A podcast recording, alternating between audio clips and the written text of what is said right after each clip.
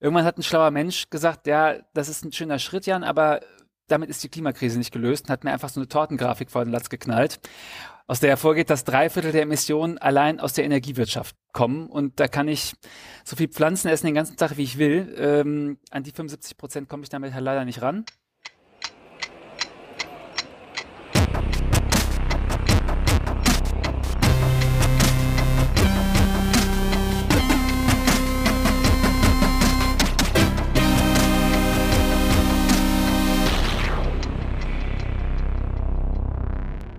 Willkommen zur Wochendämmerung vom 16. September 2022.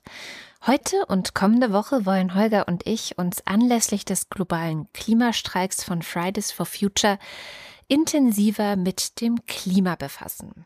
Wir fangen heute damit an, dass wir gucken, warum die Wende der Klimakrise eigentlich ganz einfach ist.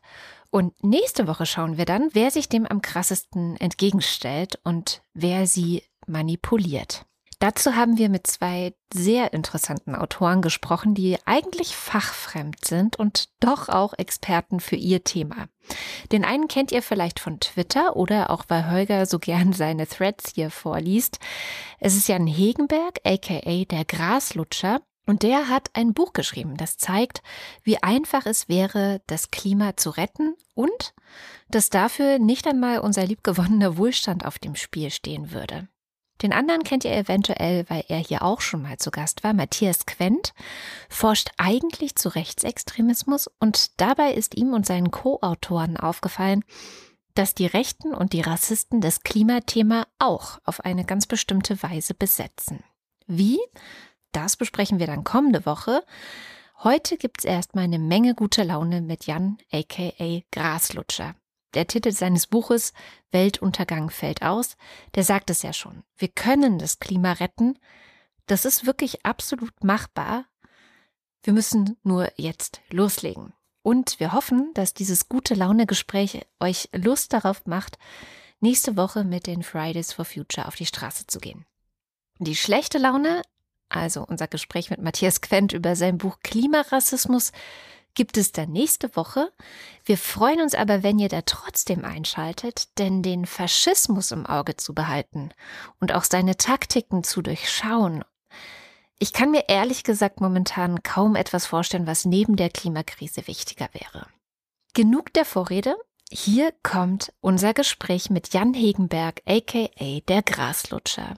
Viel Spaß dabei. Ja, herzlich willkommen, Jan. Hallo. Hallo. Danke für die Einladung. Hallo. Warum eigentlich Graslutscher? Ähm, ja, das ist eine lange Geschichte, du. Also oh, wir haben Zeit. Also ja gut, gut. Ich habe äh, irgendwann äh, aufgehört, Tiere zu essen und habe dann im Internet Tipps dazu gesucht und sehr viele Leute waren davon gar nicht begeistert, dass ich aufgehört habe, Tiere zu essen und äh, je nach Intensität des Ärgers haben manche gesagt, das finde ich blöd und andere haben gesagt, boah, die scheiß Graslutscher, die werden auch immer mehr.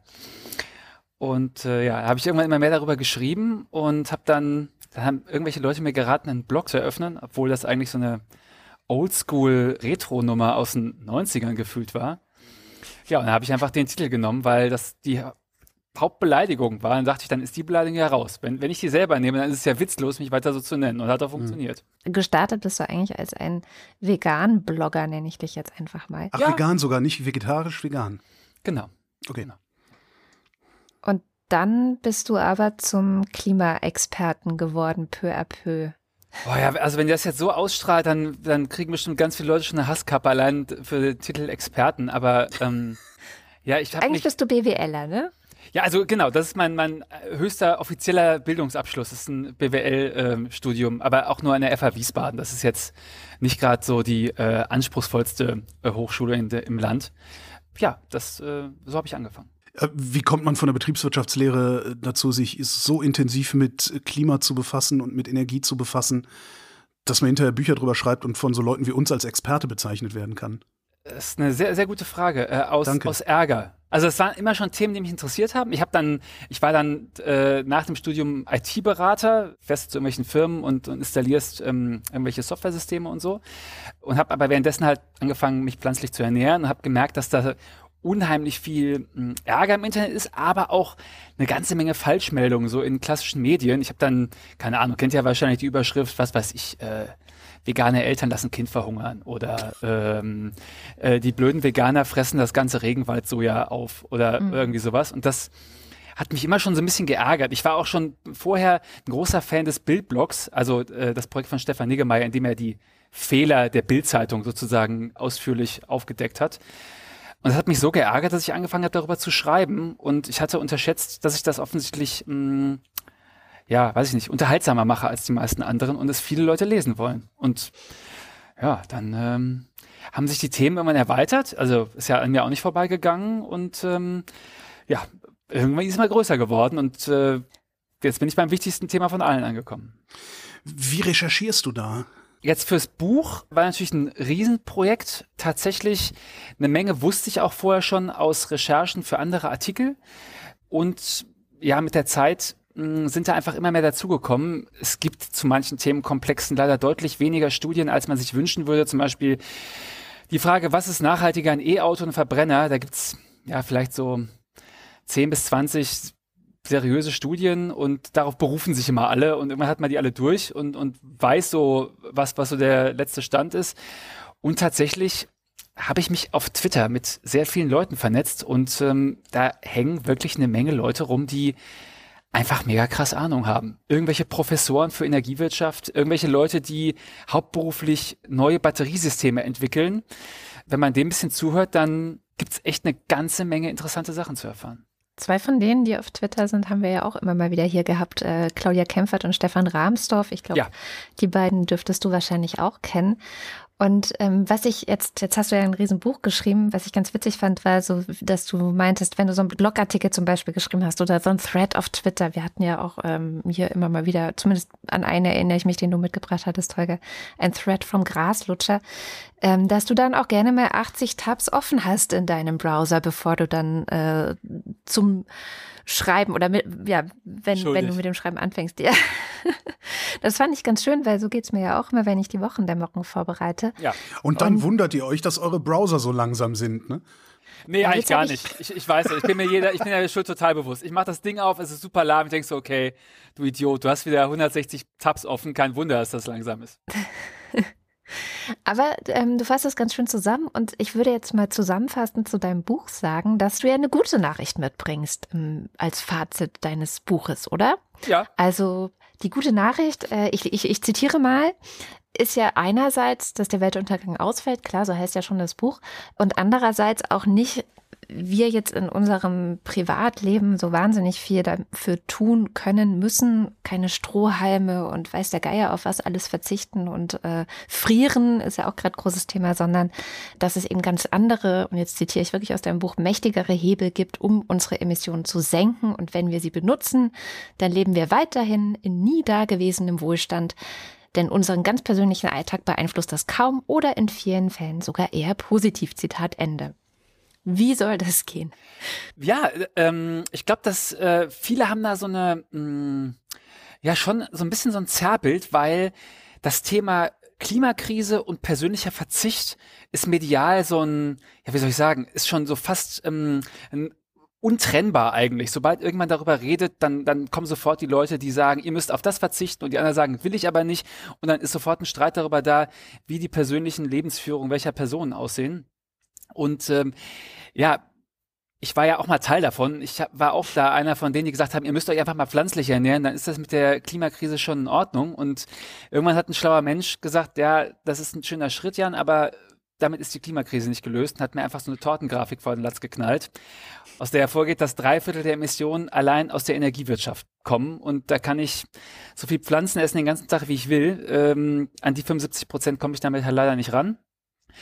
Und ähm, ja, das Schöne daran ist, um diese 75 Prozent Emissionen aus der Energiewirtschaft äh, auf Null zu bekommen, müssten wir jetzt eine ganze Menge machen. Aber am Ende, unser Alltag, Der sieht fast genauso aus. Also ich meine, wenn ihr so morgens aufsteht, dann macht ihr euch irgendwie vielleicht einen Kaffee und macht das Licht an und so. Und niemand hat jemals gesagt, ah, die Lampe, die läuft jetzt mit Windstrom und das sieht nicht schön aus. Das Oder flackert. Das flackert total. Oder die Fußbodenheizung, die äh, ist mit, äh, mit Solar, ähm, mit, ja, kann mit Strom aus meiner Solaranlage von gestern Mittag noch gefüllt. Und irgendwie, weiß ich nicht, das, das kribbelt an den Füßen, das mag ich nicht. Das sind alles so Sachen, das wird gleich bleiben. Also uns, unsere Autos, die fahren dann halt mit Strom und unsere Heizung funktioniert mit Strom. Aber ähm, also verglichen mit den vielen anderen Milliarden Menschen, die vor uns gelebt haben, ist das natürlich immer noch total der Luxus. Wir haben ja immer Stand von 2022 mit all den Annehmlichkeiten und die meisten davon werden auch gleich bleiben. Nichtsdestotrotz muss ich investieren und äh, spätestens ab dem Punkt, wo ich investieren muss, betrifft es mich ja auch dann ganz persönlich so wie es mich betreffen würde, äh, ja, kein Fleisch mehr zu essen, äh, beispielsweise. Ähm, woher hole ich das Geld? Ach so, ähm, okay, das stimmt. Das äh, kostet natürlich was. Nur das andere System, was wir jetzt gerade haben, das kostet ja leider auch was und jetzt gerade auch echt sehr, sehr viel. So viel, dass viele Leute Angst haben, wie sie über den Winter kommen sollen. Und das ist ja gerade was, was wir damit verhindern könnten. Also das Problem, auf das wir jetzt gerade zusteuern, ist ja eigentlich ein Problem, des Verschleppens der Energiewende, dass wir uns von ja, einzelnen Energieträgern so abhängig gemacht haben, dass wenn einer wegbricht, wir erstmal alle dumm dastehen. Ähm, ja, das stimmt. Es wird auf manche Leute, gerade Leute, die Immobilien haben, werden, werden Kosten zukommen. Und da hoffe ich, dass wir als Gesellschaft vernünftig genug sind, die fair zu verteilen, denn wir alle profitieren davon. Aber ja, das kann man natürlich gerne als Einbuße sehen. Ich glaube nur, dass das, was man dafür zurückbekommt, äh, um ein Vielfaches mehr wert ist, als was man am Anfang reingesteckt hat. Ja, man könnte es ja auch so sehen, dass wir eigentlich die letzten, weiß ich nicht, 10, 15, 20 Jahre äh, auf Kredit gelebt haben. Also Kredit eigentlich von der Zukunft genommen haben, um äh, günstiger und äh, im Saus und Braus leben zu können. Externe Kosten nennt das der Volkswirt. Ach, externe ja, Kosten, die wir momentan dann ja halt unfair verteilen. Das ähm, ja, wenn wenn irgendein Kraftwerk da steht und halt CO2 rauspustet, dann den Großteil der Kosten, den verteilen wir auch auf die Gesellschaft und äh, ja, wenn dann der Landwirt da steht und der, der Acker vertrocknet, dann steht er halt da und äh, hat Pech gehabt. Trotzdem möchte ich eigentlich den ganzen Tag nur im Kreis rennen und Ente, Ente, Ente, Ente rufen, weil ich bin äh, genau, genau an, an dem, an dem Punkt. Fan. das auch. Ähm, ist, also, wenn ich morgens aufstehe und mir meinen Kaffee mache, dann mache ich den mit Ökostrom. Immerhin mache ich den schon mal mit Ökostrom. Ähm, wenn jetzt gerade nicht Sommer ist, dann heize ich mit Gas. Äh, danach fahre ich mit einem Verbrenner zu meiner Frau beispielsweise. Das heißt, ich müsste mein Leben komplett umkrempeln. Ähm, wo fange ich an? Mhm. Ist, ist, das überhaupt, ist das überhaupt eine Sache, die, die mich unmittelbar betrifft? Oder sollte ich eher meine Energie da reinstecken, die Politik dazu zu bringen, es für mich unattraktiv zu machen, all das zu machen, was ich mache oder wie ich es mache? Beides, glaube ich. Beides. Ähm, je nachdem, ja. Ich sag mal so, das ist so ein bisschen äh, die Krux des Wissens, ne? Also in dem Moment, in dem du um das Problem weißt und und auch die Möglichkeit hat, was zu tun, dann bist du eigentlich auch ein bisschen in der Pflicht, was zu tun. Insofern äh, kannst du natürlich auch sagen, ach, am besten bleibe ich ein bisschen dumm, dann kann ich einfach den ganzen Tag äh, in den Tag hineinleben und kann mir nichts vorwerfen am Ende. Aber es ist der kleinere Hebel. Also äh, das stimmt, mache ich privat auch so. Ich habe ich hab auch nur eine Erdgasheizung hier in der Bude und es ist ein Altbau.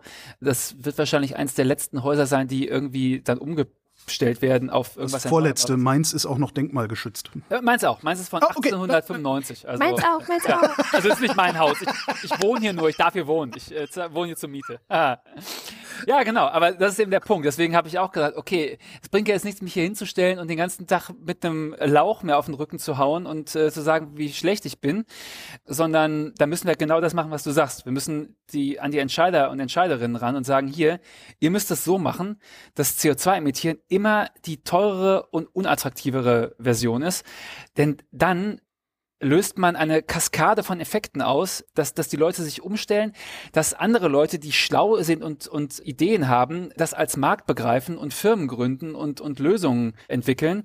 Äh, aber solange das natürlich das Gegenteil ist und jemand sagt, ach ja, der Heizungsmensch hat gesagt, mach eine neue Gastherme, ist das billigste, haben wir natürlich uns einen, selbst einen riesigen Bremsklotz äh, da auf den Weg gelegt. Was ich äh, in deinem Buch, es, es gibt eine Überschrift in deinem Buch, die fand ich besonders interessant. Warum wir in Zukunft weniger Energie brauchen werden.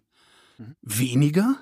Ja, ist total unintuitiv. Ne? Deswegen habe ich es so catchy formuliert. Ähm, Es, ist, es gibt so ein paar Sachen, die ich so in den letzten Jahren als, als Recherche für das Buch festgestellt habe. Und das sind, finde ich, die sensationellsten Fakten, die keiner weiß. Äh, dazu gehört eben unter anderem das. Äh, man kann es natürlich jetzt nicht so ganz pauschal sagen. Es gibt auch Sektoren, da werden wir genauso viel oder vielleicht sogar mehr Energie brauchen. Aber so ein paar große Dinger, die auch in unserem Alltag immer drin sind, da verschwenden wir gerade ganz viel Energie eben der Verbrennungsmotor zum Beispiel. Also äh, von jedem Liter Benzin gehen 25 Prozent der Energie wirklich in die Bewegung des Autos.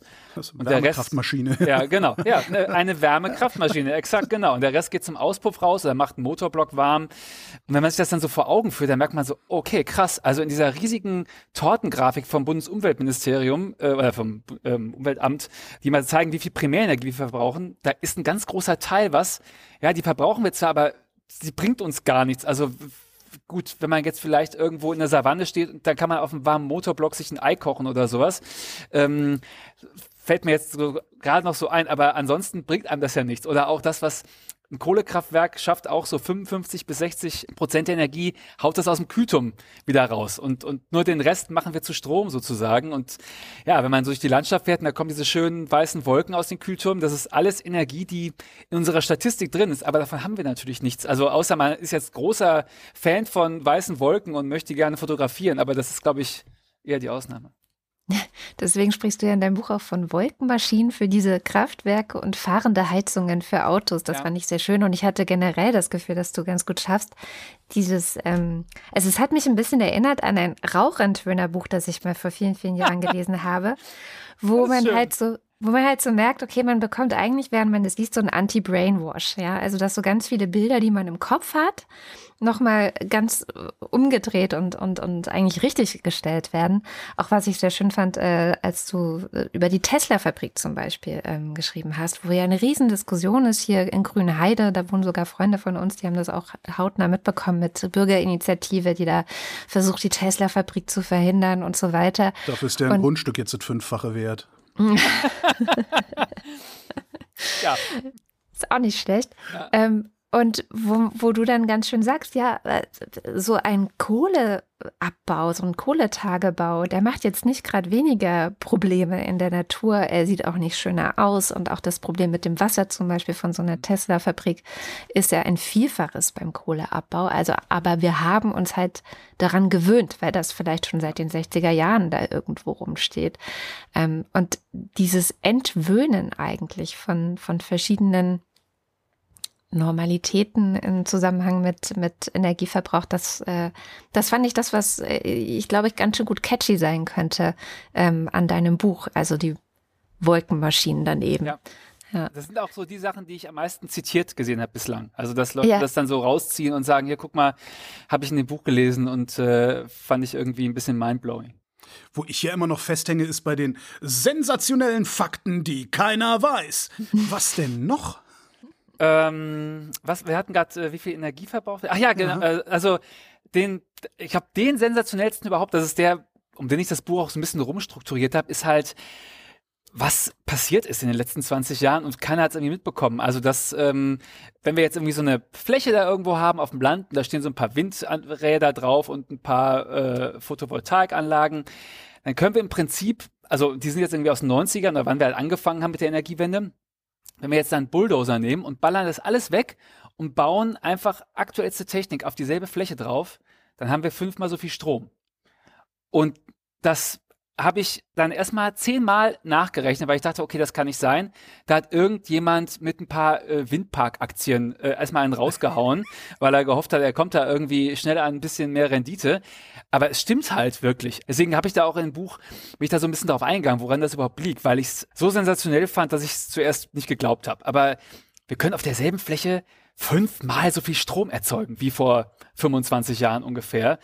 Und das löst natürlich gleichzeitig ein, ein Riesenproblem, weil ja Mitte der 90er Leute zu Recht gesagt haben, okay, wo sollen denn die Anlagen alle hin? Wir können ja schlecht irgendwie äh, die ganzen äh, Wälder roden. Das machen wir ja schon für die Braunkohle, also äh, müssen wir uns was anderes überlegen. Und das müssen wir jetzt aber gar nicht mehr. Also es reicht jetzt wirklich ein, ein kleiner Teil der ganzen Fläche, um, um wirklich ja, all die Energie zu, zu erzeugen, die wir brauchen. Das finde ich all krass. die Energie, die wir brauchen. Also Deutschland könnte seine Energie komplett selbst erzeugen. Ja, auf jeden Fall. Also es könnte, es könnte auch ein Vielfaches der Energie erzeugen, die es, die es braucht, wenn, wenn jemand das wollen würde. Naja, wir, wir sind ja keine Insel, also europaweit. Also äh, genau, genau. Also ist die Frage, ob das sinnvoll ist. Also jetzt keine Ahnung. Wir haben ja in Deutschland so ein paar Gegenden, die wirklich sehr, sehr viel Energie brauchen. Keine Ahnung, irgendwie Stahlwerke in Duisburg oder sowas. Wenn die sich selbst versorgen sollen, dann musst du da gleich mehrere tausend äh, Windkraftanlagen drumherum bauen.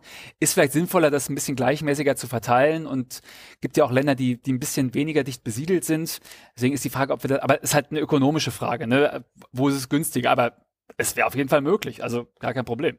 Zumindest tagsüber. Weil nachts. Weil nachts die Sonne da nicht scheint. scheint ja, genau. die Sonne nicht. Um, genau. Ähm, kriegen wir das dann, also klar, wir erzeugen tagsüber wahrscheinlich mehr Strom, als wir nachts erzeugen. Kriegen wir das irgendwie gespeichert? Also haben, äh, haben wir die Technologien schon und müssten sie nur ausrollen oder fehlt ja, noch was? Äh, so pauschal kann man es nicht sagen. Kommt drauf hm. an, was für eine Jahreszeit. Im Winter erzeugen wir viel mehr Strom mit Windkraft als, ähm, als im Sommer. Also die gleichen sich tatsächlich gruselig äh, gut aus, die beiden Energieformen. Ähm, und diese, das, das Speicherthema ist natürlich eins der, der schwierigsten, weil man da ganz viel im Konjunktiv reden muss. Mhm. Aber ja, da gibt es auf jeden Fall, ja, wie soll ich sagen, also die rein physikalische Lösung ist schon, ist schon längst da. Am einfachsten ist es im Sommer, denn da müssen wir eigentlich nur den Sonnenstrom in die Nacht rüber retten und warten bis morgens um acht und dann haben wir wieder genug Sonnenstrom für den nächsten Tag, den wir direkt erzeugen. Gut, das kann äh, ich mit einem 4 kW Akku bei mir in der Wohnung selber machen. Äh, genau, genau. Das können auch viele, viele Firmen können das, können das mit eigenen Mitteln. Die richtig große Aufgabe ist die saisonale Speicherung, dass wir halt mhm. äh, im Winter generell auch mehr Strom verbrauchen. Einfach weil wir dann halt heizen müssen und ein E-Auto noch ein bisschen mehr Strom verbraucht als im Sommer und ähm, all diese Geschichten. Das heißt, wir werden einen Teil der Ernte aus dem Sommer in den Winter rüber retten müssen. So wie wir das seit Jahrtausenden auch mit Nahrung machen, müssen wir es auch mit Strom machen. Aber wie machen wir das mit Strom? Sag jetzt nicht Wasserstoff, ich äh, hasse. okay. Don't, don't say hydrogen. Genau. Du kannst so ein Meme einbauen mit den, äh, hier, mit den beiden aus äh, Pulp Fiction. Ähm, say hydrogen again. Ja, genau, genau. Naja, also Wasserstoff an sich kann man halt nicht so toll speichern. Ne? Der ist so, der ist so äh, flüchtig und da braucht mhm. man dann irgendwie äh, Behälter, die unter Druck stehen und so.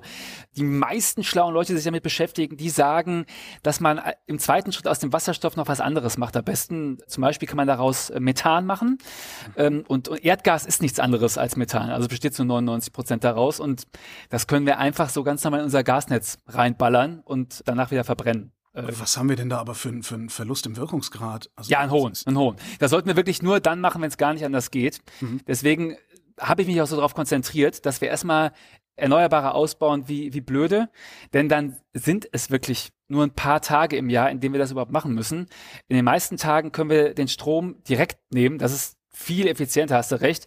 Und an den wenigen Tagen, wo es halt nicht geht, da müssen wir diese Krücke benutzen, die gut funktioniert, aber du hast recht, da geht natürlich ein Riesenhaufen Energie verloren. Deswegen, Wenn du sagst, ja. wo es nicht geht, dann reden wir aber nicht davon, dass es Tage gibt, an denen es überhaupt keinen Strom in Deutschland gibt, der aus Erneuerbaren kommt, naja, also irgendwie zu, zuheizen müssen ja. mit Gaskraftwerken, so wie wir das heute genau. letztlich auch schon machen. Oder? Genau. Also es gibt natürlich Tage, an denen ist es wirklich ätzend, da ist da meistens so eine Nebellage, das heißt, kommt wenig Sonnenlicht an und dann äh, ist auch weg kein Lüftchen, kennt man wahrscheinlich, das sind diese Tage, wo man auch depressiv wird und zum zehnten Mal irgendwie diesen äh, Kackfilme auf Tele 5 anguckt, äh, die eigentlich unerträglich sind. Ähm, da ist halt echt ätzend, wenn so eine Wetterlage über zwei, drei Tage ist, äh, das wird dann ja teuer, sag ich mal. Aber gar kein Strom ist natürlich gar, also erstmal haben wir Wasserkraft und, und Biomasse, das läuft natürlich sowieso ähm, immer. Oder wir können es auch eigentlich ein bisschen cleverer machen als heute, denn heute läuft das den ganzen Tag durch, egal wie viel Wind weht. Und das ist irgendwie ein bisschen hohl, denn wir könnten ja sagen, wenn der Wind weht, nehmen wir den Wind. Und wenn der Wind nicht weht, dann verbrennen wir Biomasse und machen daraus Strom. Sind auch eine ganze Menge schlaue Leute dabei, da was zu entwickeln. Aber genau, deswegen, also 0% EE haben wir eigentlich nie. Das, das gibt's nicht wenn du, wenn du das auf, auf, auf Gesamteuropa hochskalierst, haben wir denn überhaupt irgendwann mal keinen Strom? Weil wenn es in Deutschland keinen Strom gibt, wird es in Spanien ja wahrscheinlich sonnig sein wie blöde. Oder ja, genau. in Norwegen Windwehen wie blöde. Ja, da, da gibt es äh, zig Studien und die sagen auch wirklich, also der Moment, dass in ganz Europa weder die Sonne scheint noch der Wind weht, das ist natürlich statistisch der Oberausreißer. Also ja, wie ein Sechser im Lotto zweimal hintereinander an zwei Tagen. Und wir müssen ja sowieso gesamteuropäisch uns eine Lösung überlegen. Mhm. Äh, der Punkt ist, wir können es natürlich jetzt nicht so machen, dass wenn in Deutschland gar kein Strom erzeugt wird, wir einfach alles aus Spanien holen, denn dafür bräuchten wir entsprechend dicke Leitungen. Und da ist dann auch die Frage, wollen wir die Kohle in die Hand nehmen, um für alle Eventualitäten genug Leitungen zu haben? Oder machen wir es so, dass wir das Ganze möglichst gut verteilen? Also wir haben ja, wir haben ja jetzt so eine Leitung bald hoffentlich fertig. Die zumindest aus dem, ja, Südlink, genau, kostet irgendwie 10 Milliarden Euro, glaube ich, und äh, transportiert 4 Gigawatt aus dem Norden in den Süden. Nur so zum Vergleich, also in Deutschland liegen wir meistens so um die 70 Gigawatt äh, insgesamt Verbrauch. Das heißt, die 4 Gigawatt sind nur ein kleiner Teil davon mhm. und kosten 10 Milliarden Euro. Ähm, von der Kohle kann man natürlich auch eine ganze Menge Windkraft einfach irgendwo hinbauen. Das ist halt so eine Sache, ja, da äh, kann man vier äh, EnergieprofessorInnen äh, in eine Kneipe setzen und das Thema in den Raum werfen, dann streiten die sich zehn Stunden lang. Ähm, da brauche ich mir echt eine Glaskugel jetzt, um, um rauszufinden, was da das Schlauste ist. Aber du äh, beobachtest ja sehr gut, was so die schlauesten Leute, ähm, die sich mit diesen Themen auskennen, sagen und tun. Und ich habe immer das Gefühl, die wissen eigentlich ganz gut, was zu tun wäre. Mhm. Also zum Beispiel Claudia Kämpfer, die ja auch immer sagt, ja, wir müssen einfach jetzt hier anfangen und dann setzen wir das um und dann haben wir in, weiß ich nicht, fünf bis zehn Jahren, äh, haben wir schon wahrscheinlich sehr, sehr viel geschafft. Die Frage ist, das wissen wir ja alles schon sehr lange. Also wir wissen es ja eigentlich sogar schon seit, hm, weiß ich nicht, gefühlt 20 Jahren oder sowas, ähm, was zu tun ist. Und es gab ja auch schon mal erneuerbare Energiengesetze und dann dummerweise aber auch ein paar Regierungen, die das wieder konterkariert haben. Also was ich mich vielmehr frage, ist gar nicht so sehr, das Wissen ist ja da und wir, eigentlich ist die To-Do-Liste, liegt der Politik vor. Aber wie bringen wir die Politik jetzt eigentlich dazu, dass sie was macht? Ja, das ist so die Gretchenfrage, ne? Äh, ich meine, Auf der Straße festkleben hilft nicht, habe ich mir sagen lassen.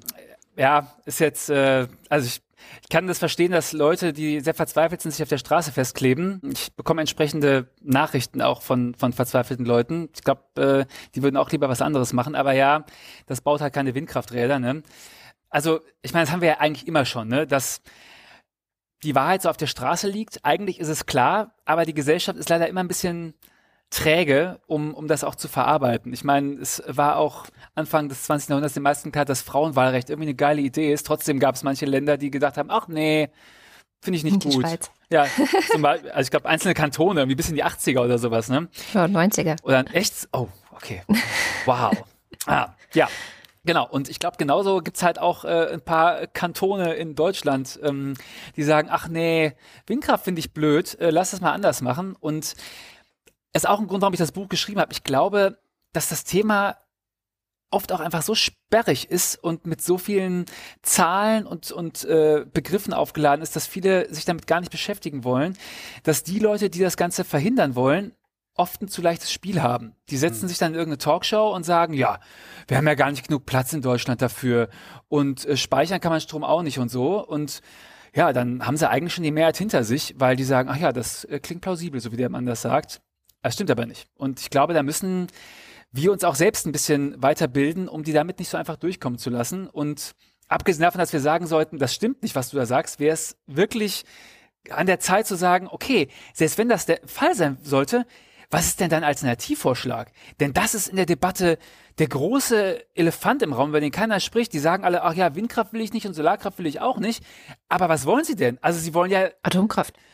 Ja, aber selbst wenn Sie sagen, wir wollen Atomkraftverlängerung, das ist ja auch ganz kleiner Teil der Energie, die wir in Zukunft brauchen. Also Sie wollen aber vermutlich in Zukunft Ihre, Ihre Wohnzimmer schön warm haben auf 22 Grad und Sie wollen auch Strom verbrauchen und Sie wollen auch, ja, weiß ich nicht, Produkte aus, ähm, ja, aus Stahl und, äh, und äh, anderen Dingen, die, die halt alle Energie verbrauchen. Und da fände ich es schön, wenn die Leute sagen, ja, not in my backyard, dass sie dann sagen, okay, wo soll sie denn herkommen? Und einfach nur Atomkraft sagen oder E-Fuels aus Afrika, äh, das reicht mir echt nicht mehr.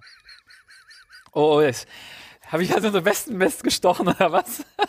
Ja, E-Fuels sind mein so Lieblingsthema. E-Fuels und Wasserstoff äh, halte ja. ich für vor allen Dingen einen PR-Trick, der äh, Automobilzulieferlobby, um uns Konsumenten äh, implizit mitzuteilen, dass wir bis zum St. Nimmerleinstag Verbrennerfahrzeuge fahren werden können. Ähm, das ist das, das glaube ich, was E-Fuels und auch diese grüne Wasserstoffgeschichte im Wesentlichen sind. Ähm, dass man damit natürlich lokal dann vielleicht direkt neben dem Windrad äh, Energie speichern kann und so. Ja, aber ich habe nicht das Gefühl, dass darüber diskutiert wird. Ja, Oder für die Flugzeuge. Das ist ja genau. auch eine ja. ganz gute Idee. Stimme ich dir total zu. Also es gibt für grünen Wasserstoff sehr sinnvolle Anwendungen. Ja. Das wird auch ein Teil der Lösung sein. Aber du hast recht, in den meisten Fällen, wo das medial irgendwie thematisiert wird, sind da irgendwelche Leute, die einfach sagen, ach, ich will aber in Zukunft nicht mein Auto aufladen. Ich habe mich jetzt mit der einen Technik so vertraut gemacht und bin da irgendwie der Held im Feld, wenn ich abends beim Stammtisch sitze und kann irgendwie äh, den äh, Getriebe-Dings, was weiß ich, selbst reparieren. Ich will mich jetzt nicht auf eine neue Technologie einlassen. Ich nehme einfach in Zukunft E-Fuels. Thema fertig. Ja. Und das ist halt so, ja, ähm, absolut sinnlos. Das, äh, ja. Sag mal, äh, diese verzweifelten Leute, die sich auf der Straße festkleben, müssten die überhaupt verzweifelt sein? Boah, ähm. Also, also du mein, versuchst ja eine positive Geschichte ich, ich sag, Ich sag nein, ja. Ich, ich sag ähm, überhaupt, also was heißt überhaupt nicht, aber erstens bringt Verzweiflung nicht viel. Ich kann es aber gut nachvollziehen. Ich war auch mal verzweifelt, als ich angefangen habe, mich mit ja, Tierhaltung zu beschäftigen und dachte, oh Gott, oh Gott, das wird nie aufhören.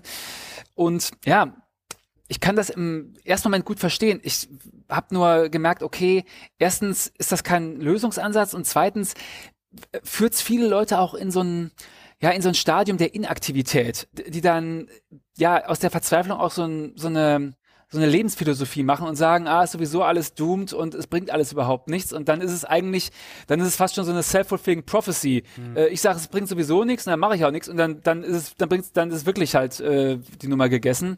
Und ähm, genauso kann natürlich auch die positive Nachricht eine self-fulfilling prophecy sein, dass wir sagen, pass mal auf, wir packen das mal alle an äh, und äh, sagen, das ist alles noch nicht verloren, wir können das schaffen. Und ähm, dann kriegt man vielleicht Leute auch wieder ins, ins Stadium, dass sie aktiv was tun und, und sich für was einsetzen.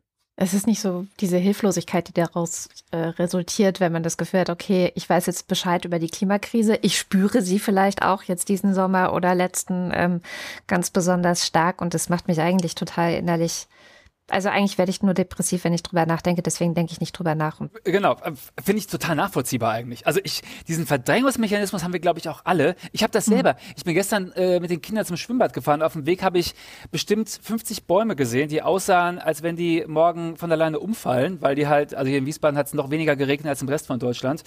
Und da kriege ich einen Teil Panik irgendwie, auch wenn, ja, selbst wenn die jetzt alle sterben sollten, ähm, werden wir es überleben. Aber ähm, ich kann gut verstehen, dass Leute, die jetzt noch jünger sind äh, und ähm, noch, keine Ahnung, 70 Jahre leben werden, dass die ja schon Panik empfinden und, und Angst. Aber das ist ja auch die eine Botschaft an jüngere Leute zu sagen, so, hey, ähm, das, das bringt's jetzt auch nicht so ganz. Also die die Panik ist einerseits, wie Greta Thunberg ja ganz schön gesagt hat, so I want you to panic. Also eigentlich ja. will sie ja, dass wir Erwachsenen endlich mal auch in Panik geraten, weil angesichts der Katastrophe, die bevorsteht, wäre es vielleicht angemessen. Und aber gleichzeitig ähm, ist es ja nicht so, dass man nichts tun kann. Also Panik in, angesichts einer Naturkatastrophe äh, empfände ich als sinnvoll, wenn ich neben einem Vulkan stehe, der gerade ausbricht und ich habe keine Möglichkeit, noch rechtzeitig davon zu kommen. Dann würde wahrscheinlich Panik gut sein. Aber in dem Moment, wo wir wissen, okay, es kann was getan werden, müsste man ja Druck auf die Politik machen und ja, genau. wirklich versuchen so ähm, eigentlich die dumm dastehen zu lassen, die immer noch nicht kapiert haben, was das mit dem Klimaschutz oder wie das mit dem Klimaschutz geht. Ja, also, oder um in deiner Metapher zu bleiben, also wir haben jetzt den Vulkanausbruch, aber wir stehen in der Nähe von keine Ahnung, der Startbahn, da ist ein vollgetanktes Flugzeug drauf und wir können jetzt im Kreis rennen und die Hände in die Luft schmeißen und schreien oder wir sagen halt, wir steigen in das Flugzeug ein und ähm, fliegen mal los. Ich, das Problem ist, das Flugzeug ist für viele nicht so als Flugzeug erkennbar, glaube ich. Ähm, und mhm. äh, eher wie so eine Klapperkiste. Und, und eine Hälfte der Gesellschaft sagt, oh, steig da lieber nicht ein. Das ist viel zu anstrengend. Das ruckelt dann. Und äh, wenn ihr dann Steht Spantax drauf. Ja, genau. Und das Essen ist auch scheiße in dem Flugzeug. Bleib lieber hier beim Vulkanausbruch. So, ja, okay. Ähm, ich finde trotzdem, wir nehmen das Flugzeug. Ja. Äh, aber genau. Ähm, ich meine, das geht vielleicht auch so ein bisschen unter. Das hat ja auch schon total viel gebracht. Also bevor es diese Bewegung gab, wussten wir auch alle Bescheid, aber es war viel einfacher für Politiker und Politikerinnen, sich da rauszureden und zu sagen, oh ja, äh, Klima, ähm, Arbeitsplätze. Äh, nee, Moment. Ähm, äh, ich muss mit dem Auto zu meiner Oma fahren. Ah, nee, warte. Die hatten wie so ein Bullshit-Bingo und konnten einfach wahllos irgendwas sagen. Und das ist jetzt schon nicht mehr so. Also wer sich in eine Talkshow reinsetzt und Klimakrise leugnet oder einfach sagt, ja, ist mir egal, der kann mit einem veritablen Shitstorm rechnen oder zumindest damit, dass er komplett auseinandergenommen wird. Und ja, ich glaube, das ist immer noch eine der effektivsten Bewegung aller Zeiten bislang, äh, die Klimabewegung, auch äh, wenn, wenn sie gerne, wenn es da viele Unkenrufe gibt. Ähm, ich kann auch immer nur jeden bestärken, dahin zu gehen und zu sagen, ja, das müssen ja nicht nur Schülerinnen und Schüler sein, die da rumlaufen, da können auch gerne wir Erwachsenen hingehen, denn wir hätten es eigentlich auch bitter nötig. Holger, kommst du mit? Du weißt doch, was ich von Demonstrationen halte, aber da gibt es so wenig Sitzgelegenheiten. Ja, ja, das ist mir auch schon aufgefallen. Das, du kannst dir so ein, du kannst dir so, Sitzstock. So ein, es gibt diese Big Boys, diese, diese Anglerstühle, die kann man auch gut auf Rockfestivals mitnehmen, ja. weil die super bequem sind und die sind sehr leicht. Die ja. kannst du vielleicht auf den Rücken schnallen und dann setzt du dich einfach alle 100 Meter. Nee, ich dachte eher so an, an, an Sitzstock. Das gibt es tatsächlich, so einen G-Stock, mit den kann man ah, ja. so ausfalten. Ja. Und solange ich damit rumlaufe, nehmen alle Rücksicht, weil sie denken, oh, der alte gebrechliche Mann. Und wenn ich mal keinen Bock mehr habe zu laufen, setze ich mich einfach hin und lass mir Getränke reichen oder sowas. Das ist auch eine hm. gute Idee. Ne? Ja, ja. Ich, ich probiere das mal für dich aus. Ich, ich sag dir mal, wie es gelaufen ist und dann gehst du zum Übernächsten. Genau. Wenn es gut ging. Was mich noch interessieren würde, Jan, ähm, du hast äh, auch das witzig aufgegriffen, dass du gerne äh, wissen würdest, was eigentlich los war in den Wirtschaftsministerien der letzten Regierungen so, also was, ob da irgendwann mal irgendwelche geheimen Memos äh, an die Öffentlichkeit kommen, warum die den Klimaschutz eigentlich verhindert haben. Das ist ja die witzige Sichtweise des Ganzen. Aber die Frage, die ich mir immer wieder stelle, ist, müssten wir diese Leute nicht doch irgendwie auch zur Verantwortung ziehen? Also müssten wir die nicht wirklich auch mal öffentlich richtig schämen, dass man wirklich nochmal sagt, so, hey, ihr habt verkackt, aber so richtig. Und, und ihr solltet auf irgendeine Art und Weise dafür auch nochmal öffentlich Verantwortung tragen müssen. Ja, total. Ich, äh, also ich greife es natürlich im Buch lustig auf, weil es angenehmer zu lesen ist, aber es ist natürlich auch ein wunderbarer Quell äh, richtig äh, totalen Ärgers, denn äh, wie du schon sagst, die haben es richtig verkackt und vor allen Dingen äh, sind sie bis jetzt damit durchgekommen? Also zumindest, ich, ich schreibe lustigerweise gerade einen Artikel darüber, wie, wie jetzt so die Reaktionen sind. Äh, die Leute, die da verantwortlich waren, also hochrangige Staatssekretäre unter Herrn Altmaier, die äh, ganz offensichtlich andere Interessen hatten und mit bestimmten äh, Ländern äh, zusammengearbeitet haben, um ähm, äh, Aserbaidschan? Aserbaidschan zum Beispiel, genau, um da größere Mengen Erdgas herzubekommen äh, und die wirklich unhaltbare Aussagen gemacht haben wenn ich an deren Stelle wäre, dann würde ich mich entweder, würde ich den WLAN-Router ausknipsen und mich in den Keller setzen und erstmal drei Jahre lang gar nicht an die Öffentlichkeit gehen, oder ich würde auf dem Marktplatz gehen und mich öffentlich entschuldigen. Aber von denen kommt das Gegenteil. Die schreiben jetzt daran, ah, guck mal hier, äh, Gaskrise. Äh, Habe ich gleich gesagt, wenn, wenn die Grünen an der Regierung sind, dann wird, es, wird die Energie teurer. Und das ist halt ein Zynismus echt nicht mehr zu übertreffen. Und da habe ich auch gedacht, ey, die sollten sich, die müssen sich wirklich schämen und es ist Teil dieser ganzen Thematik, dass die nicht zu Herrn Lanz oder sonst wo eingeladen werden und äh, ins Kreuzverhör genommen werden, sondern dass die da sitzen und diesen Blödsinn verbreiten und Zustimmung dafür kriegen. Das ist ja eigentlich, also eigentlich formulierst du ja eine Medienkritik, weil wir haben ja eine Instanz, ja. die als vierte Gewalt ja. landläufig bezeichnet wird, äh, die diesen Unsinn den die dann dabei Lanz erzählen, unmittelbar äh, auseinandernehmen, beziehungsweise äh, auseinandernehmen könnten, beziehungsweise dann denjenigen, der Unsinn erzählt, einfach mal aufzufordern, er möge den Unsinn mal vorrechnen, wie er da hinkommt. Ja. Ähm, was für eine Figur machen die Medien in deiner Wahrnehmung denn so insgesamt? Ja, schon echt eine sehr schlechte. Also erst haben sie das Thema total verpennt haben äh, gesagt, ach ja, gut, äh, da klickt aber keiner auf den Artikel, wenn ich was über Klimakrise schreibe. Da schreibe ich lieber was darüber, wer ins Big Brother Haus eingezogen ist oder irgendwie so. Ist jetzt überspitzt, ich weiß, mhm. machen nicht alle, aber es war schon wirklich sehr wenig ähm, darüber zu lesen. Da musste erst Greta Thunberg kommen und das Thema medienkompatibel irgendwie ein bisschen hochjazzen, damit man, äh, damit die normalen ja, Klickzahlen abrufen kann. Und jetzt lassen sie die ganzen Lobbyisten und Lobbyistinnen ins Fernsehen, die dann einfach ihren Zeug erzählen können und also entweder machen sie sich die Mühe, nicht zu recherchieren, oder es ist ihnen wirklich zu kompliziert und sie, und sie dringen einfach nicht durch. Ich meine, es ist ein kompliziertes Thema und da muss natürlich sich jemand auch wirklich vorher hinsetzen und sich vielleicht angucken, was sind denn die, die Thesen meines Gastes, äh, was, was antworte ich dem am besten.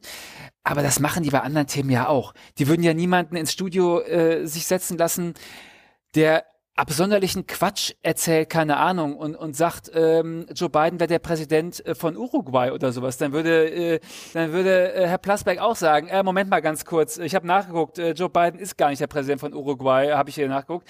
Aber wenn Hans-Werner Sinder sitzt und äh, irgendwelchen esoterischen Quatsch über Solarzellen erzählt, dann sitzt der Plasberg da und nickt nur und sagt, aha, aha, sehr interessant, was der alte Mann da sagt. Ja, ja, hm, habe ich mir gleich notiert. Äh, und da kann ich nur schreien. Es könnte auch sein, dass es nicht zu kompliziert ist für diese Leute, sondern dass es diesen Leuten einfach egal ist. Und ich habe oft das Gefühl, dass es vielen Leuten egal ist. Wie kriege ich die dahin, dass es ihnen nicht egal ist? Weil spätestens, äh, wenn es anfängt ja. zu regnen, wird jeder diese Hitzewellen vergessen haben, die wir dieses Jahr gesehen haben. Ja, meinst du wirklich alle? Ich, ich glaube, nicht alle. So die, die unmittelbar Betroffenen, äh, die nicht. Ja. Und die andere Hälfte wird sagen: Ach, das war doch ein schöner Sommer. Ja, gut, okay, die gibt's immer. Also, aber die gibt's ja, die gab's auch vor zehn Jahren schon. Also, ja. als wir die ersten, die ersten Hitzesommer hatten, da habe ich damals schon gesagt, wie kann sich immer in die Morningshow setzen und sagen, ah, wie schön, morgen wird's wieder 38 Grad. Und ich denk nur, ey, fuck, ich muss morgen arbeiten. Ich sitze in der langen Hose im Büro. Was ist denn daran schön? In so einem Radiostudio ist klimatisiert. Ach, ah ja. Ah ja.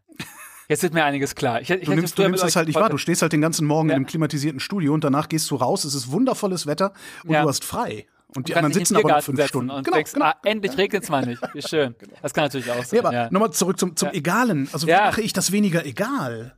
Äh, Insbesondere diesen, diesen, den, den Multiplikatoren. Das ist, glaube ich, auch so eine der, der wichtigsten Fragen unserer Zeit. Wie, wie kriegt man diese, ähm, äh, ja, äh, diese Gleichgültigkeit daraus? Ja. genau.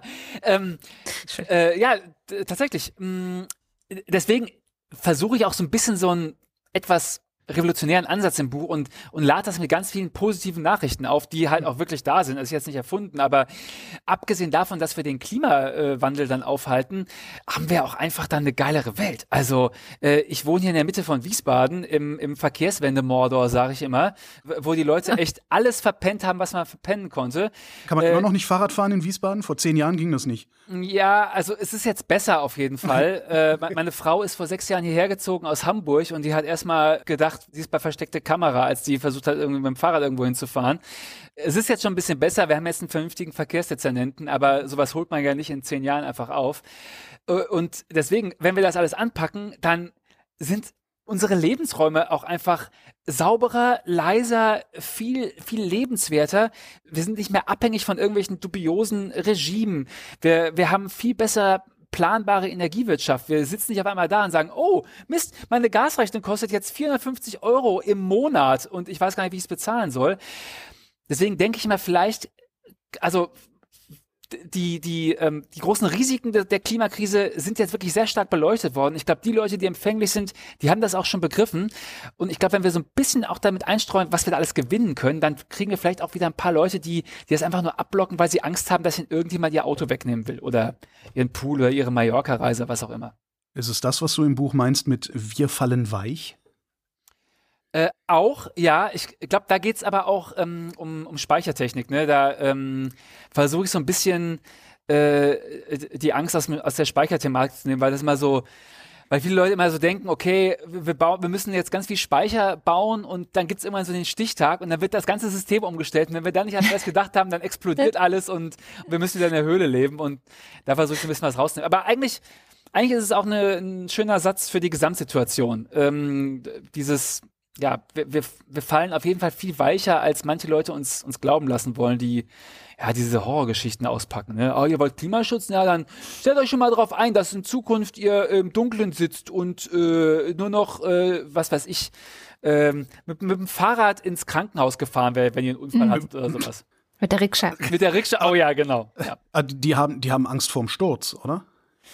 Ähm, ja, entweder das oder, oder sie wissen es auch einfach und haben monetäre Interessen, glaube ich, und mhm. versuchen das einfach noch so lange aufzuschieben, wie sie können und, und spielen das bekloppteste Investmentspiel aller Zeiten und sagen, ach, vielleicht kriege ich noch mal irgendwie 10.000 Euro raus dafür. Kann sein, dass der Planet dann noch mal 0,2 Grad heißer ist, aber scheißegal. Hauptsache die Kohle stimmt. Und das ist das, also wirklich äh, so Capitalism äh, as its Kohle worst. Stimmt.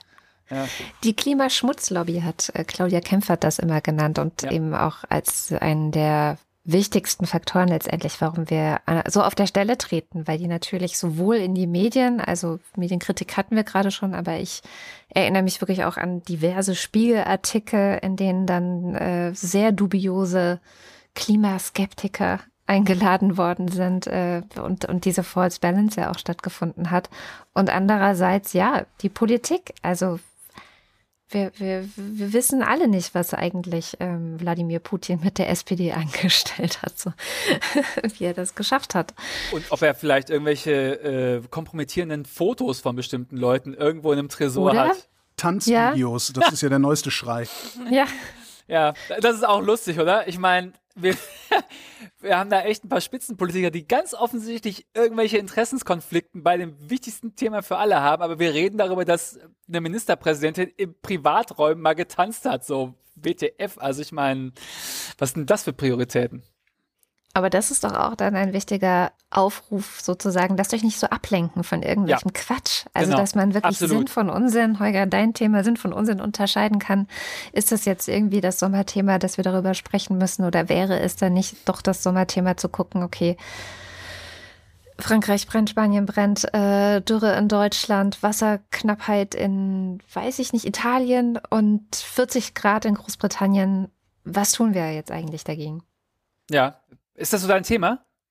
Was Also denn? äh, in, äh, von, von deinem Kollegen, meine ich. Weil, weil, Ach so, Holgers Thema ist Sinn und Unsinn unterscheiden zu können. Ja, ja, Ich total. hätte fast mal ein Buch geschrieben darüber. Ich bin einer, ich bin einer von weniger als zehn Autoren, die im Rowold Verlag ein Buch angekündigt hatten, das wieder zurückgezogen worden ist, weil ich es nicht auf die Reihe gekriegt habe. Ach so. Einer von zehn? Ach, das ist Ne, es- bestimmt. Nee, nee, das sind nicht wohl nicht so viele. Also es war halt angekündigt, du konntest das bei Amazon schon bestellen. Ach Ich hatte so. schon Interviewanfragen Okay. und ich hatte Anfragen für Lesungen. Ah, Also okay. so weit war Okay. das. Und dann Ah. haben wir es, aber ich habe das nicht Ärgerlich. geschafft. Ja, okay. Und das Buch wäre, das, das hätte jetzt genau in die Zeit gepasst. Also es wäre Ja. vor, ich weiß nicht, drei, vier Jahren, fünf Jahren fertig geworden. ah, Es schade. hätte, es hätte gehießen, der Klimawandel ist eine Erfindung der Chinesen. Was Donald Trump tatsächlich mal ja, gesagt hat. ja, stimmt, hat er gesagt. Äh, und das wäre halt eine Handreichung gewesen, Sinn von Unsinn zu unterscheiden. Ja. Ah, schade. Willst du nicht nochmal versuchen? Nee, das mittlerweile gibt es andere Leute. Und Ah, okay. ich bin ganz froh, weißt du, Pia Schendera, die kriegt jetzt den ganzen Shit ab, den Ja. ich sonst abgekriegt hätte. Also, ähm, ja, aber es, es stimmt. Also ich, ähm, da nehme ich mich auch selbst in die Pflicht.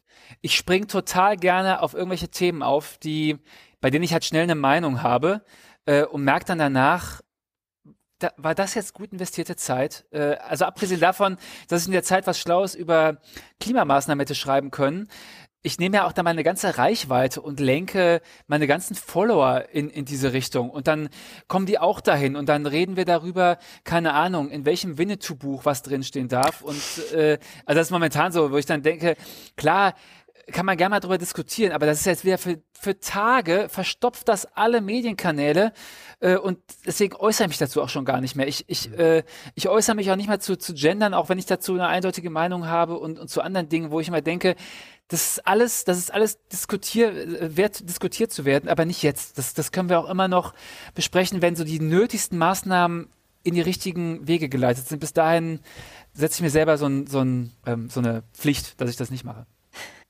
Dein, dein Buch endet mit einem Ausblick äh, aufs Jahr 2040. Das passt mir ganz gut, weil also ich, ich gehe noch 2036 in Rente.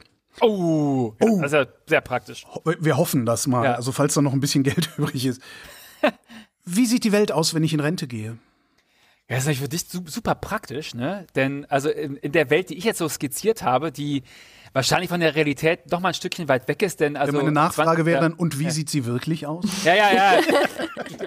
Moment, ich guck mal ganz kurz meine Kristallkugel. Mhm. Wo ist die denn noch mal? Äh, ja. Ähm, also das Gute ist, in, in, in meiner Vision gibt's ja so ein, so ein paneuropäisches äh, ähm, Hochgeschwindigkeitszugnetz, wo du bis nach Casablanca fährst und bis dahin gibt's bestimmt ein 9-Euro-Ticket äh, für das System. Also ich an deiner Stelle würde ich mir schon mal irgendwie so ein paar Hotels raussuchen für 2036, wo du alles abklapperst. Das, Das äh, sind wird bestimmt 15 super. Jahre. Du willst in 15 Jahren ein Hochgeschwindigkeitsnetz über Europa spannen? Ah, ich, äh, nein, natürlich nicht. Das, ähm, Machen wir Nee, es sind, es sind Hyper, 18 Jahre. Hyperloop, Es komm. sind 18 Jahre, es sind 18 Jahre. Aber vielleicht schaffen wir ja zumindest irgendwie Deutschland, Frankreich, Italien oder sowas. Äh, nee. Ähm, äh, Die Frage ist eigentlich, denkst du, wir schaffen das? Also wir können es schaffen, das habe ich verstanden, aber schaffen wir das? Äh, ich glaube tatsächlich, dass wir es schaffen. Ist jetzt nicht nur ein Marketing-Gag. Ähm, ich habe am Anfang auch überlegt, ob ich so, ob ich so formulieren soll. Dann ist mir aber aufgefallen, dass es auch wirklich meine Überzeugung ist, weil ähm, ich bewege mich in den meisten sozialen Medien immer zwischen so zwei großen Bubbles. Das eine ist so klassisch Fridays for Future und, und, und Klimaaktivisti. Und das andere sind Leute, die in den ganzen Branchen arbeiten. Äh, in der Windkraft, in der Batteriefertigung, äh, bei äh, Mobil Automobilkonzernen und sowas. Und ich merke dann immer, dass die ganz andere Sichtweisen haben. Meistens sind die aus den aus diesen Branchen viel positiver, mhm. weil die ähm, immer schon so vom ja die, für diesen Zahlen wichtig und die sehen halt jedes Jahr ganz genau gucken die dahin, wie sind unsere Steigerungswerte. Und das Schöne an der Sache ist jetzt im Nachhinein, dass all diese wichtigen Technologien, auf die wir echt angewiesen sind, die werden offensichtlich auch ganz von alleine die günstigsten sein. Und das ist halt mhm. eine riesen Neuigkeit. Hätte ja auch sein können, dass wir die ganze Welt hätten überzeugen müssen, die, die teurere Technologie, in Anführungszeichen, äh, ohne externe Effekte, weltweit auszurollen und alle Leute davon zu überzeugen, dass erstmal ihre Rechnungen jetzt höher werden, for the greater good sozusagen. Mhm. Und jetzt sieht es aber so aus, dass das Gegenteil der Fall sein wird, dass Leute, die sich in zehn Jahren halt kein E-Auto kaufen wollen, sondern nach einem Verbrenner Ausschau halten, dass sie richtig tief in die Tasche greifen müssen, erstmal überhaupt so ein Auto zu kriegen und dann müssen sie sich irgendwelche synthetischen Kraftstoffe von Porsche kaufen, die die irgendwo aus Südamerika hier rüber schippern und wahrscheinlich irgendwie pro Liter 2,50 Euro kosten oder noch viel mehr.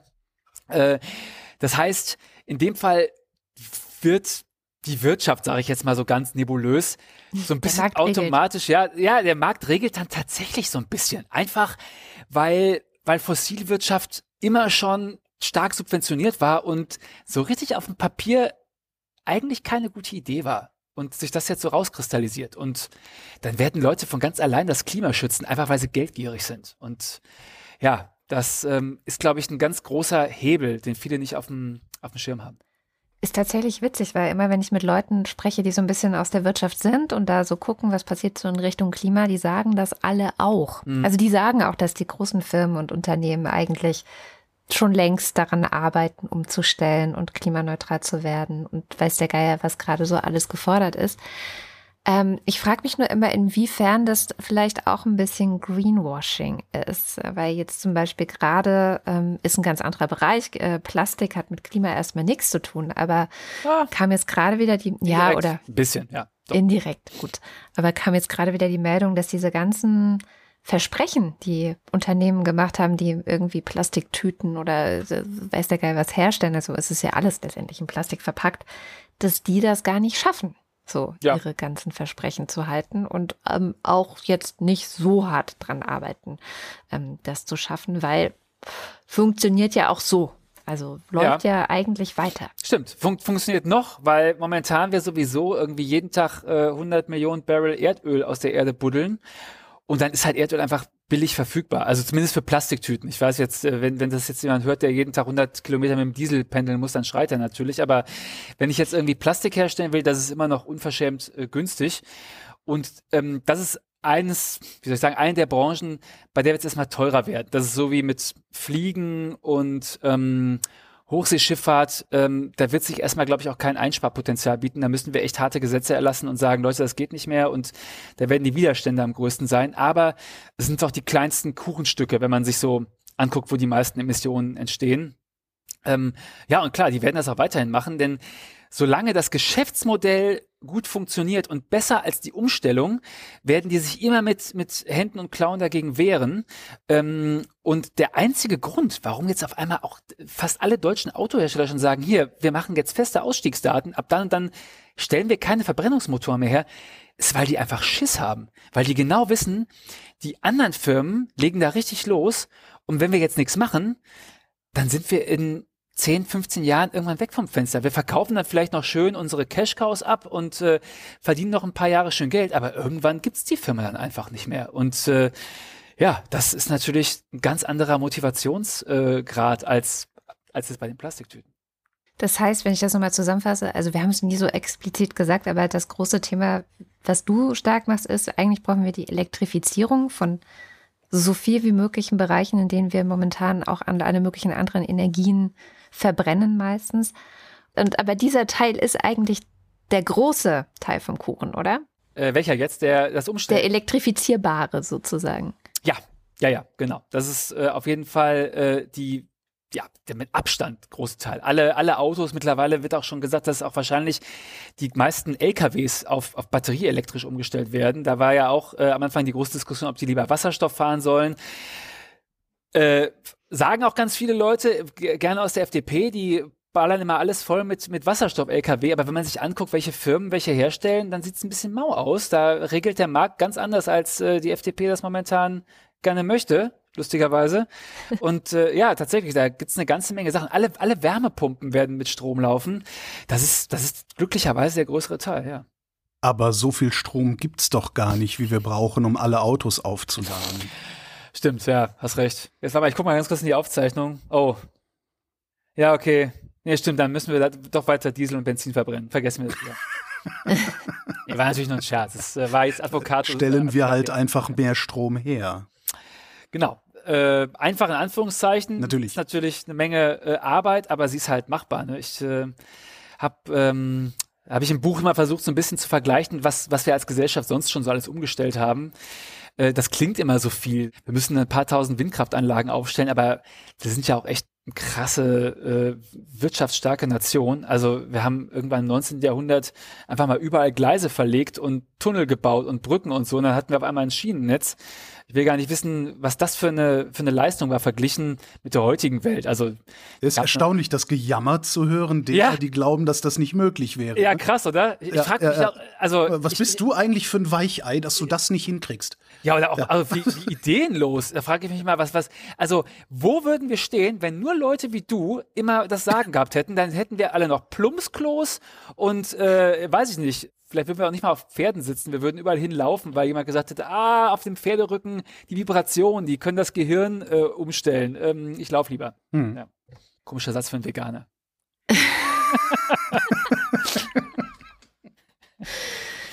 Eine Frage habe ich noch. Was ist das Projekt 15 Mega Picard? Also für alle, die das jetzt hören, der, der legendäre Captain der, der Enterprise aus der Next Generation Staffel, so aus Enterprise den 80ern. D. Mhm. Enterprise, äh, sehr gut, Enterprise D, genau.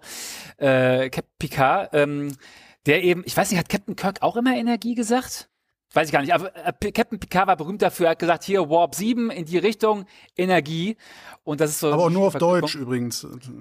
Ach ja, was auf, auf Englisch, Englisch war es Engage. Ey, was ein Glück, oder? Hau die Kupplung rein, genau.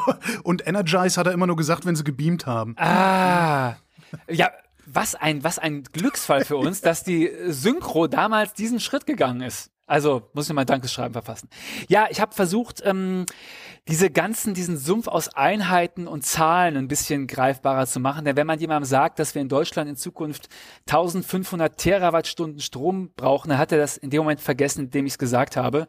Und ich kann es auch gut verstehen. Ähm, manchmal habe ich schon überlegt, ob es irgendwelche finsteren Mächte aus der Fossillobby waren, die überhaupt dafür gesorgt haben, dass wir Kilowattstunde als Energieeinheit benutzen und nicht Joule. Denn eigentlich ist Joule die Einheit dafür. Also überhaupt das Wort Kilowattstunde, das kommt nämlich dazu, dass ich dann sage, das Auto verbraucht x Kilowattstunden pro Stunde und also ich verstehe, das ist so mhm. von hinten durch die Brust ins Auge. Naja. Und äh, das ist so kompliziert, dass ich gesagt habe, pass auf, wir ändern die Einheiten, wir ändern auch die Größenordnung und habe das so gemacht, dass wir sagen, wir brauchen in Zukunft 15 Megapikar anstatt 1500 Terawattstunden. Und ja. Aktuell haben wir ungefähr 5 Megapikar Strom äh, im Jahr, von denen auch nur zweieinhalb aus Erneuerbaren kommen. Denn dann kann man sich das ein bisschen besser vorstellen. Und äh, mhm. haben ja auch lustigerweise schon Leute, die Physik äh, in der Schule lehren, geschrieben, dass das eine tolle Idee ist und dass sie das äh, jetzt auch im Unterricht äh, anwenden wollen, wenn, wenn sie dürfen. Ja. Super. Wie viel Kiloworf sind das denn dann? Das ist eine gute Frage. Das, das sage ich jetzt hier im Podcast nicht. Da äh, lege ich so eine Umrechnungstabelle an. Die bekommen alle nochmal kostenlos obendrauf, die, ähm, das Buch kaufen. Äh, die das Buch kaufen. Genau. du, wir reden die ganze Zeit von uns. Es gibt einen Antagonisten zu uns und das ist China. Ähm, ich höre immer wieder, wenn ich sage, Elektrifizierung, Elektroautos, Wärmepumpe, schieß mich tot. Ja, das nutzt ja alles nichts, weil solange der Chineser hm nicht mitmacht, brauchen wir da gar nicht erst anzufangen. Stimmt das? Äh, nee, das, ähm, das stimmt auf mehreren Ebenen natürlich nicht. Was heißt natürlich? Ich kann verstehen, dass, dass man das denkt. Äh, gibt ja auch dann diese schönen Grafiken. So eine Tortengrafik, welches Land emittiert wie viel CO2 Genau, im Jahr und genau. dann, ich kann gut verstehen, dass jemand sich das anguckt und denkt, okay, was wir hier machen, ist ja komplett für den Arsch. Tropfen auf den Ähm, heißen Stein, ja. Genau. Die USA machen auch nicht mit. und- Die USA machen auch nicht mit, die ganzen haben jetzt ein Klimagesetz. Ja, aber Ja. äh, mach mein Argument nicht kaputt, mein Pseudo. Moment mal, jetzt äh, Die Chinesen haben übrigens auch ein Klimagesetz. Auf welcher nee, bist du eigentlich? Das geht ja nicht. ähm, es, es ist halt immer so das Problem, dass man sich, dass man die eigene Rolle immer ganz gerne ein bisschen runterdefiniert, wenn man sagt, ah, ich bin ja nur für so und so viel verantwortlich, aber da muss man einfach mal einen Schritt weiter denken. Das können wir ja, äh, das machen Leute halt mit Ländergrenzen, aber das können wir auch anders machen. Ich könnte auch sagen, na gut, okay, ich lebe jetzt in Wiesbaden, wir sind weltweit für 0,0015 Prozent der Emissionen verantwortlich und das bringt ja gar nichts. Deswegen finde ich, wir können erstmal alles weitermachen wie, wie alle, wie vorher. Und Soll, ihr, soll erstmal ihr, Frankfurt. Äh, Erstmal. Frankfurt. Berlin und ist viel größer. Und Ja. Berlin ist noch größer, diese Blödmänner. Die sollen da erstmal ihren Scheiß in den Griff bekommen, bevor ich mich jetzt hier extra umstelle. Ist doch lächerlich. Ich habe auch im Buch mal irgendwie, ich habe mal ausgerechnet, wenn, wenn China sich einfach in 16 unabhängige Staaten aufteilen würde, dann würden die alle für sich genommen weniger äh, CO2 emittieren als Deutschland bei äh, gleich großer Bevölkerung. Das heißt, um das Argument zu entkräften, könnten die einfach ihre Landesfläche anders aufteilen. Dann stünden wir auf einmal wieder als der, als der größere Klimasünder in Anführungszeichen da als vorher. Ähm, das ist das, der eine Teil, aber der andere Teil ist viel wichtiger. Da passiert ja überall was. Also gerade gerade China ist halt echt krass. Das kriegen viele falschen Hals, wenn ich das so sage, weil in China auch Sachen passieren, die ich äh, grundsätzlich komplett scheiße finde. Aber bei der Energiewirtschaft können wir alle glücklich sein, dass die in dem Fünfjahresplan echt ambitioniert vorgehen und ihren Ausbau von Wind- und Solarkraft ist mehr als alle anderen äh, kombiniert. Äh, ich habe irgendwie gelesen, die haben jetzt noch dieses neue Projekt da in der Wüste Gobi, wollen die irgendwie eine, eine Menge von, von, von Kraftwerken zubauen, die, die größer ist als alles, was wir in Deutschland bislang überhaupt zugebaut haben. Also da, reden wir von ganz anderen Größenordnungen und ähm, ja, wenn wir uns jetzt alle daran aufreißen, dass, dass es noch scheiße aussieht, dann kann es am Ende so aussehen, dass, dass wir ganz hinten stehen und die ganze Wirtschaft ist nach China abgewandert, weil es da billige Energie gibt. Und äh, ja, wir sitzen hier mit so ein paar Kohlekraftwerken und die Gehen auf Montagsdemonstrationen. Ja, äh, genau, genau. Und die Chinesen kaufen die letzten Kohlekraftwerke, reißen die ab und bauen da Solarzellenfabriken drauf und dann ja, haben wir richtig verloren. Vielen, vielen Dank, Jan, dass du uns eine, einen Einblick in deine sehr positive, gut gelaunte, äh, gerettete Welt gegeben hast. Ja, ich danke euch sehr herzlich für die Einladung. War Aber was mache ich denn jetzt mit meinem Diesel-Campingbus? Ach so, ja, du streich ihn doch einfach grün an. Äh, schreib schreib, äh, schreib äh, Wasserstoff äh, vorne drauf und ähm, guck mal, wie es läuft. Ja. Jan Hegenberg, ich danke dir. Tschüss. Das war Jan Hegenberg, aka der Graslutscher. Sein Buch Weltuntergang fällt aus, warum die Wende der Klimakrise viel einfacher ist, als die meisten denken, gibt's überall im Buchhandel und sein Blog Der Graslutscher ist im Netz. Ihm auf Twitter zu folgen lohnt sich definitiv auch, denn er hat es ja selbst gesagt, er saugt dort quasi die ganze Expertise von unzähligen Wissenschaftlerinnen und Expertinnen ab und fasst die wichtigsten Infos verständlich und unterhaltsam zusammen. Und auch für diese Folge gibt es einen Faktencheck. Heute mit Katharina Alexander. Ich habe gar nicht viel im Gepäck. Relativ zu Beginn der Sendung ging es einmal kurz um die Einführung des Frauenwahlrechts in der Schweiz. Und da wollte ich noch als Korrektur oder ein bisschen ähm, genauere Info zu beisteuern, dass das Frauenwahlrecht in der Schweiz zwar schon 1971 eingeführt wurde, in den einzelnen Kantonen, also sozusagen auf kommunaler Ebene, hat es aber noch eine Weile gedauert und als letzter Kanton führte dann Appenzell das Frauenwahlrecht im April 1990 ein. Dann wollte ich noch auf den Punkt eingehen, den Katrin relativ zum Ende der Sendung erwähnt hat. Da ging es um Plastikziele von Unternehmen und da habe ich nochmal den entsprechenden Artikel zu rausgesucht von der Deutschen Welle. Die haben mit anderen MedienpartnerInnen noch zusammen 24 Unternehmen untersucht, die insgesamt 97 Versprechen in Bezug auf die Verwendung von Plastik ausgesprochen haben. Und 37 dieser Versprechen, die eigentlich bisher schon hätten erfüllt werden sollen, davon wurden fast 70 Prozent entweder gar nicht erfüllt oder nie wieder erwähnt. Wer sich da jetzt noch äh, ein bisschen genauer reinlesen möchte oder so, den Link habe ich für die Shownotes rausgesucht. Schönes Wochenende. Nächste Woche dann Matthias Quent zu seinem neuesten Buch Klimarassismus, der Kampf der Rechten gegen die ökologische Wende, das er zusammen mit Christoph Richter und Axel Saalheiser geschrieben hat. Wir versprechen euch, das wird richtig spannend. Bis dahin.